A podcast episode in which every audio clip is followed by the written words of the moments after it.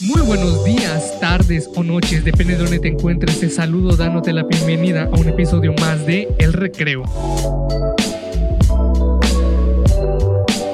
Hola, ¿qué tal amigo o amiga? Me da muchísimo gusto, de verdad me da demasiado gusto el que puedas estar otro día y que podamos estar tú y yo un día más platicando de un tema, el tema que hayamos escogido el tema que tú me hayas también comentado en redes sociales y si no me sigues en mi Instagram o en TikTok, ve a seguirme porque ahí luego pregunto si quieren escuchar algún tema en particular y si tú tienes algún tema en particular que te gustaría escuchar que desarrolláramos aquí, entonces lo puedes ir a comentar ahí o mandarme un mensajito. El día de hoy tenemos un tema bastante eh, amplio, complejo, subjetivo, eh, hermoso, difícil, pero de, independientemente de que tenga demasiados adjetivos que le podamos adjudicar, es demasiado, demasiado bonito. La felicidad es algo que muchísimas personas buscan y buscamos, por no decir que todos, ¿verdad? Pero esta última es la realidad. Eh, es algo que muchos buscan en cosas materiales, en personas, en momentos y algunas otras cosas que posiblemente para muchísimas personas no debería ser el centro de la felicidad y que para otros, pues bueno, lo es porque es su normalidad. Es un tema bastante amplio y podría decir que interminable, ya que se sujeta demasiado a subjetividad ya que si bien una definición que se podría dar o no es la que mucha gente podría optar. Con esto me refiero a que es tan subjetivo que, por ejemplo, una persona te puede decir que su felicidad son sus hijos, su familia, otra el conocimiento, sus libros, no lo sé, ¿no? Y si me preguntas a mí, yo diría que la felicidad no es una meta, es un proceso, porque si la empezamos a ver como meta, entonces nos vamos siempre a estar, vamos a estar siempre dispuestos a llegar a esa meta. Y si luego, por ejemplo, vemos que no llegamos y no llegamos y no llegamos, no va a ser felicidad, va a ser tristeza, va a ser angustia, va a ser este presión. Entonces, entonces si lo vemos como un proceso, vamos a estar encaminados en ser felices durante el tiempo que estemos aquí en la vida. Y cuando estemos muertos, te vas a dar cuenta que, pudiste, que, que fuiste feliz y no fue solo una meta. Pero entonces tú podrías decir, oye Ricardo, pero entonces, ¿cómo podría existir un secreto para la felicidad si para cada persona, pues es diferente la misma cosa, ¿no? Aunque hablemos de la misma cosa. Bueno, porque todos tenemos en algo, algo en común, es que somos seres humanos. Y al ser humanos compartimos ciertos, ciertos comportamientos, eh, efectos ante emociones, sentimientos y un sentido de unidad y compasión, pues que nos hace humanos y, y no animales y cosas, ¿no? extrañas. Ese secreto no, no lo descubrí yo, sino no estoy diciendo es mi descubrimiento y algo que yo te quiero compartir. Es un secreto que ya fue descubierto por un científico y monje. Y sí, aunque pueda parecer eh, algo graciosa y confusa y hasta posiblemente muy rara esta combinación, sí, existe. Esta persona es científico y monje. Es el señor Mateo Ricard. Y por si no lo sabes, eh, quién es, por si no sabes quién es, por si no lo conoces, déjame que te lo presente. Él es nada más y nada menos que el hombre más feliz del mundo. Sí, así como lo estás escuchando, es el hombre más feliz del mundo. Eh, y de, él viene realmente el secreto, así que no soy yo, aunque creas, ¿no? Que yo lo, que yo lo descubrí. Pero hace ya varios años, científicos de la Universidad de Wisconsin eh, estudiaron el cerebro de esta persona, de Mathieu Ricard, de Mathieu Ricard. Los investigadores sometieron el cerebro de este señor a constantes resonancias magnéticas nucleares de hasta tres horas de duración. Esa persona lo que estaba haciendo era meditar. Le conectaron a la cabeza hasta 250 más o menos sensores para detectar su nivel de estrés, de irritabilidad, el enfado, el placer, la satisfacción y otras decenas de sensaciones y, varias cosas, ¿no? Porque pues al estar en el cerebro ellos iban monitoreando qué, áreas del cerebro estaban más eh, presentes en el momento en el, del estudio y de su meditación. Y lo mismo hicieron con muchos otros voluntarios para comparar, ¿no? Los resultados obtenidos, eh, lo que hacen era medir el nivel de felicidad de cada participante en una escala que iba desde el 0.3, que era muy feliz, hasta el menos 0.3, que era, pues, eh, muy feliz. Lo dije al revés, disculpa. 0.3% era muy infeliz y el menos 0.3% muy feliz. Y este señor, el señor Ricard, logró nada más y nada menos que un menos 0.45. Eso quiere decir que es bastante, bastante encima de la media de lo que se esperaba como muy feliz. Sí, eh, realmente es algo increíble porque los resultados de este estudio fueron publicados en 2004 por la Academia Nacional de Ciencias de los Estados Unidos. Tú puedes checar el estudio, está, eh, el estudio está en internet. Pero es un estudio bastante, bastante increíble porque ¿cómo, ¿cómo uno podría decir que una persona es la persona más feliz del mundo? ¿Cómo decretar ese sobrenombre, no? O esa etiqueta. Porque realmente, si tú te pones a ver la vida de ese señor, ese señor, pues bueno, ya hablando de su faceta budista, él es como el allegado del Dalai Lama, ¿sí? Entonces, esa persona, pues bueno, se introdujo demasiado en lo que es el ámbito de lo científico como de la parte budista, ¿no? Porque y combinó estas dos partes. Entonces, imagínate combinar una parte científica con una parte budista, hace que puedas ver una parte muy espiritual del ser, pero a la vez inducirlo y, sumarlo a una parte muy científica y racional del mismo ser humano. Entonces estaba combinando dos partes muy importantes que, bueno, en la actualidad son demasiado, demasiado importantes, combinarlas, fíjate, las combinó en un punto para que él pudiera decirse que es el hombre más feliz del mundo. Y, fíjate que no lo dice nada más porque, ay, porque ríe mucho y esto y lo otro, ¿no? De hecho, ahorita te voy a comentar algunas cosas que le preguntaron a este señor en una entrevista que le hicieron y sus respuestas, pues bueno, no son tampoco muy largas, pero son lo suficientemente contundentes para entender la razón por la cual ese señor es lo que es. Le preguntaron, ¿qué es la felicidad para usted? Él respondió esto. La felicidad no es simplemente una sucesión interminable de sensaciones placenteras, lo que parece más bien una receta para el agotamiento. Es más bien una forma óptima de ser que resulta del cultivo de muchas cualidades fundamentales como el altruismo, la compasión, la libertad interior, la resiliencia, el equilibrio emocional, el equilibrio interior, la paz interior y otras más cosas. A diferencia del placer, todas estas cualidades son habilidades que pueden cultivarse mediante la práctica y entrenamiento de nuestra mente.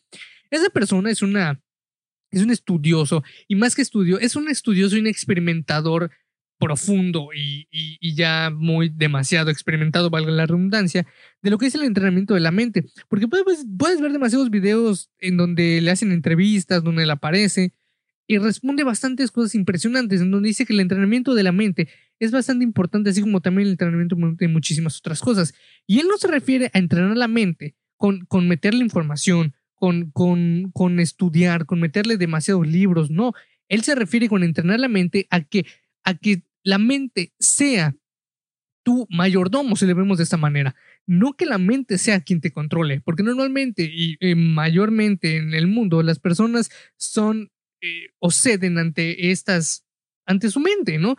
Y realmente fíjate que la mente no es algo, la mente y la conciencia no es algo tangible. El cerebro sí lo es, pero realmente la conciencia no es algo tangible. Y mira tú cómo nosotros somos eh, ¿cómo decirlo?, esclavos de algo que ni siquiera se puede ver y no se puede tocar, que se puede entender y se puede sentir. Pero aún así seguimos siendo esclavos. Entonces este señor lo que dice, básicamente, de una manera más sencilla y entendible, es que nosotros debemos ser los, eh, los reyes, ¿no? O el señor de la casa. Que la mente sea nuestro mayordomo, que nuestra mente esté a nuestro merced cuando nosotros la necesitemos, que es básicamente todos los días y a todo momento, pero que no caigamos en ese juego donde la mente nos haga cosas que no queramos, como por ejemplo que no nos meta esa flojera, que no nos meta esa, esa tristeza, cosas que no queremos normalmente en nuestra vida. igual manera le preguntaron, ¿es posible ser feliz en el mundo actual sin ser un monje budista? Y él responde lo siguiente, por supuesto, sería una lástima que la felicidad se limitara a los budistas y más aún a ser monje. Cualquiera puede ser la mujer o el hombre más feliz del mundo, no de una manera competitiva, claro, simplemente siendo amable, compasivo, abierto a los demás y sintiéndose fácilmente satisfecho con las condiciones externas. Fíjate que eh, el secreto te lo voy a decir al último, porque es algo que yo también hace muchos años y con muchos años tampoco muchísimos he estado pues estudiando y viendo que pues al aplicarlo realmente sí sientes esa satisfacción, esa felicidad y con felicidad te refiero, me refiero a esa satisfacción y esa, esa paz, liberación interior. También le preguntaron, fíjate, esta, pregunta es bastante interesante. ¿Se pone triste el hombre más feliz del mundo? Quiero que escuches bien su respuesta. Por supuesto, es absolutamente normal y deseable estar triste frente a una masacre, una injusticia una discriminación, un abuso, una injusticia social, la pobreza en medio de la abundancia, la explotación ciega de los animales, etc. Pero esa, esta tristeza debe llevar a una acción compasiva para hacer algo sobre los diversos sufrimientos relacionados. La tristeza no es desesperación, es compatible con el florecimiento genuino. ¿Sí? Fíjate, si lo, si lo indagamos un poquito más su respuesta, no quiere decir que la tristeza es algo, em, algo específico o simplemente es algo que por, por partes demográficas se dieran. Obviamente la, la, la, tristeza sabemos que es algo global, es algo que a todos les da, independientemente de que, claro que excluyendo a las personas que tengan este síndrome en donde no puedan sentir eh, ciertas cosas, ¿no? No me acuerdo cómo se llama. Pero aún así, cualquiera se podría poner triste por cualquier situación, ya sea ajena o, o, personal, realmente para cualquier cosa que a uno le resulte triste. Pero como él dice, esa tristeza debe llevar a una acción compasiva para hacer algo sobre los diversos sufrimientos relacionados. Eso quiere decir que al tener compasión y entender ese tipo de cosas, entonces puede haber mayor felicidad y menor tristeza y posiblemente si quieres hacer algo por ello, entonces esa compasión te va a llevar a hacer acciones que bueno, posiblemente disminuyan tu tristeza y la de los demás y disminuyan aquello que te causó tristeza por lo que fuiste compasivo. Eh, date cuenta que son muchísimas cosas, pero es algo muy interesante. Le preguntaron, lo, por lo cual posiblemente estás en este episodio, ¿cuál es el secreto de la felicidad? Escucha muy bien. Altruismo y compasión. Así nada más. No es algo sumamente increíble, fíjate, no es, una fórmula eh, difícil, no es algo que, que posiblemente tengas que ir y buscar eh, en los Himalayas o una joya perdida. No, no, no, no. Es algo que cualquiera podría obtener. La búsqueda de la felicidad egoísta no funciona para nada. Es una situación en la que todos pierden. Uno hace miserable su propia vida mientras hace miserable la vida de todos los demás. Date cuenta como una persona que es, que es infeliz, que se molesta mucho, que se queja, que se burla y demás cosas que queremos la, gente evitar, y se lo contagia a los otros, entonces está siendo infeliz, está siendo eh, criticable eh, y demás cosas, la vida de los demás. Entonces, ese tipo de cosas que se contagian, así como la felicidad, pues bueno, hay que evitarlas, porque obviamente, ¿quién se va a querer contagiar de una persona que solo se critica, que solo se burla, que quiere hacer miserable su propia vida, ¿no? Obviamente, nadie. Por el contrario, el altruismo es una situación en la que todos ganan. ¿Por qué? Porque el, altruismo es el hacer algo por alguien más sin buscar que te den algo a cambio, ¿sí? De corazón. Por, saber que está bien y que, que quieres únicamente esa satisfacción de ver a la persona feliz. No, no, sabes, no todo tiene que llevar consigo una, una, una reacción, independientemente de que sea posiblemente una ley universal, pero no tiene que ser así. El objetivo es traer felicidad a los demás y remediar su sufrimiento y como beneficio adicional uno siente una gran felicidad al ser amable y, y obviamente benevolente. Si te das cuenta, el secreto es ser el altruismo y la compasión.